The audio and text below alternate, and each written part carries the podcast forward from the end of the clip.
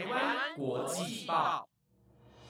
，The Taiwan Times 制作播出，值得您关注的国际新闻节目。欢迎收听台湾国际报，我是威婷，马上带大家关心今天八月四日的国际新闻重点。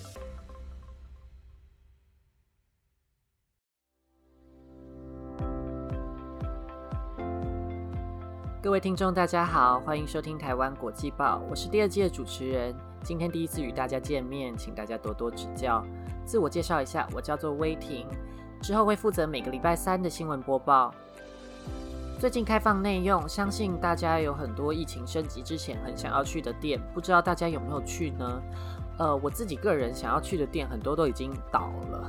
这也反映出餐饮业在这波疫情的辛苦，但还是要提醒大家，出门的时候记得保持社交距离，戴口罩，勤洗手哦。今天的新闻将带您关注白俄罗斯维权人士失踪死亡，疑似遭到政府追杀；纽约州长古默性骚扰丑闻扩大，政治生命即将结束；英国多家金融机构要促进发展中国家能源转型，为何有环团认为这是两面手法？地中海区域多地发生森林大火，土耳其为何会引发民众怒火呢？日本的最新防疫措施引发争议，更多的详细新闻内容将在节目中告诉您。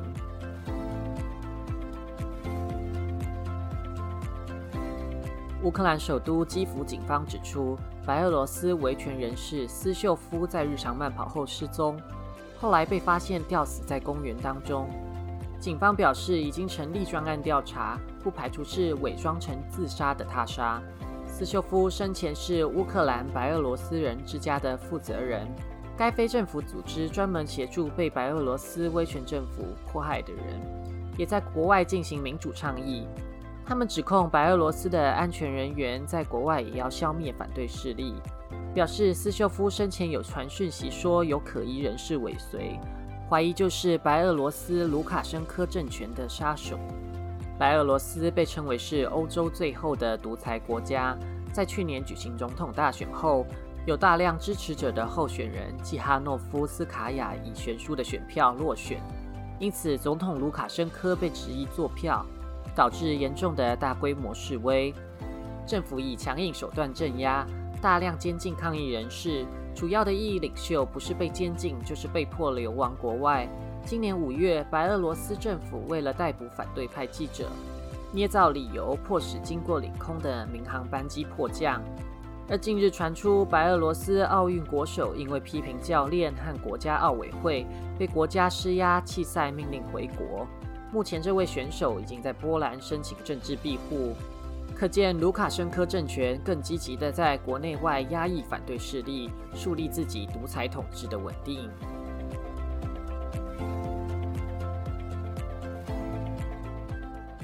纽约检察总长詹姆斯在昨日发布新闻稿，为期四个月对州长古默的调查出炉，确认了古默性骚扰多名女员工的事实，并且认定州政府高层涉嫌威胁试图揭发真相的受害者。制造不友善的工作环境已经明显违法。在 COVID-19 疫情去年开始横扫美国时，纽约成为疫情热区。古默以铁汉柔情的形象和领导风范，在每日疫情记者会中博得不少美国人的赞赏，人气也开始上升。被用来和防疫失败怠慢的总统川普对比，认为他是防疫的楷模。而古默也在今年出书发表防疫经验，大胆宣称战胜了疫情。不过，这样美好的形象在数个月内就迅速瓦解。今年二月，古默遭爆出在疫情期间指示、低估与隐瞒纽约州内老人养护机构的确诊死亡案例，通报案例只有实际案例的一半。同时，又陆陆续续有现任或前任职员表示被古默性骚扰，表示他会性暗示或是未经同意触摸、亲吻女性。丑闻引发国会和州议会不少同党人士联署。敦促古默辞去州长的职位。今日被记者提问时，同为民主党籍的总统拜登也认为，有鉴于调查结果，古默应该请辞。即便如此，现在古默依旧不承认大部分的指控，也拒绝辞职。不过，调查报告出炉，终于使一度被誉为防疫英雄的股神跌落神坛。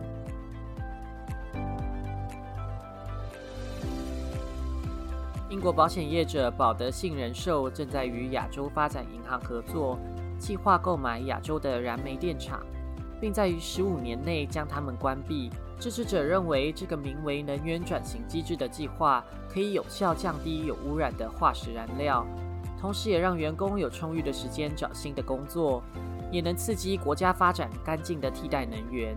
现在已展开与一些亚洲政府和银行的多边讨论，其中包含汇丰、花旗、贝莱尔德实物资产等公司。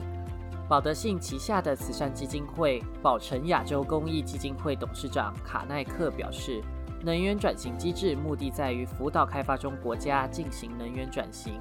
尤其是亚洲目前存在许多新建立的大型煤电厂，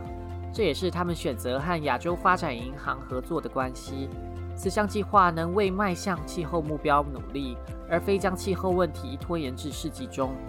将在今年十一月在英国格拉斯哥举办的气候峰会，英国前商业部长，同时也是这届气候峰会主席的夏尔马表示。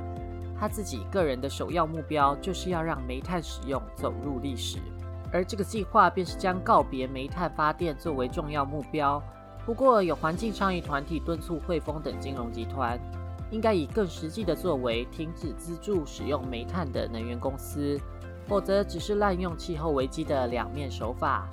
虽然汇丰承诺在二零四零年前终止所有煤炭公司的金融交易。却在今年通过一笔高达四亿美元的借款给印尼的阿达洛能源公司，而这个公司在二零二零年净出产高达五十四吨的煤炭。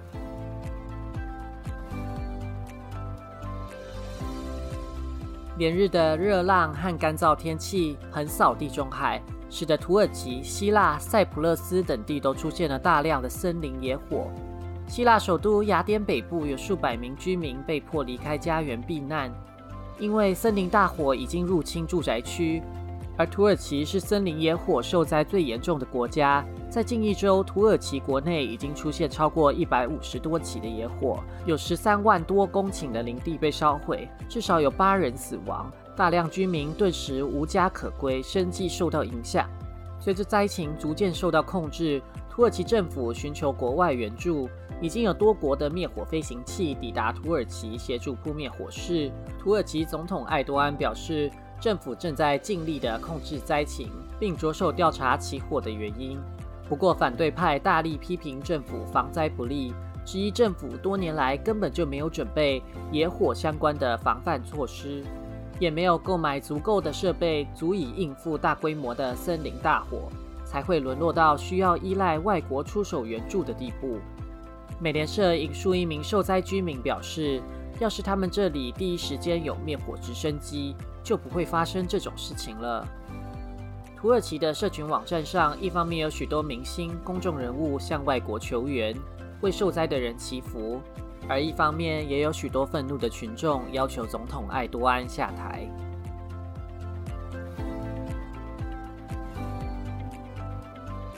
日本在近日面临严峻的 COVID-19 疫情，而日本政府急于想出新的防疫对策，决定开始以公布姓名的方式对不遵守边境防疫规则的公民予以谴责。八月三日，日本政府对三位回国的本国籍人士公开姓名，理由是未遵守自主健康管理，也未向防疫人员通报。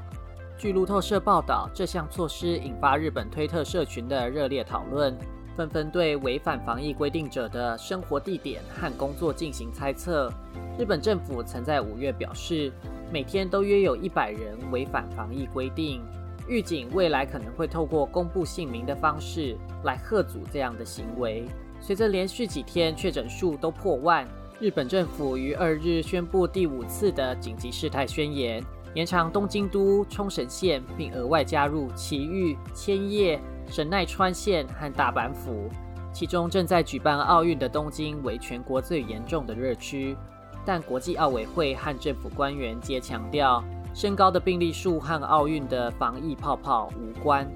不过，据《纽约时报》报道，有些日本民众觉得奥运的氛围还是会使得民众普遍更为松懈，而导致传染更为严重。